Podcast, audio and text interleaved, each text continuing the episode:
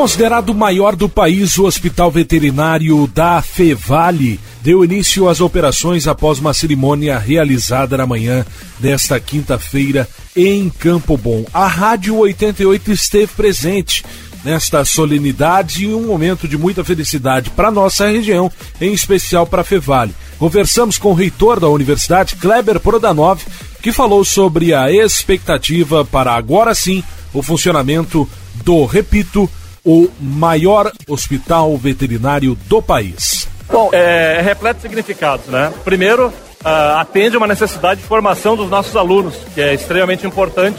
Ter um hospital bem equipado, complexo, né? Uh, no estado da arte, né? um dos maiores do Brasil, se não o maior, que atende plenamente a formação dos nossos veterinários. Segundo, o papel social também importante que hoje tem a medicina veterinária, não apenas para os pets, mas também do ponto de vista daqueles criadores de animais, daqueles que também que militam e que trabalham com o bem-estar dos animais.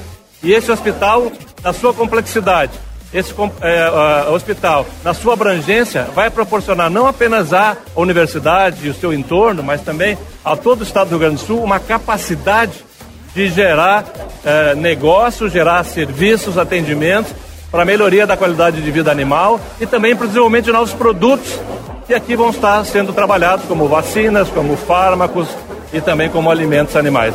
Então ele é um hospital eh, pleno de, de importância para a comunidade do estado do Rio Grande do Sul. Daí, portanto, Kleber Prodanov reitor da Universidade Fevale. O Hospital Veterinário da Fevale, que fica no Campus 3, que está localizado na zona industrial da cidade de Campo Bom e que foi destaque aqui na 88, aquela que toca você.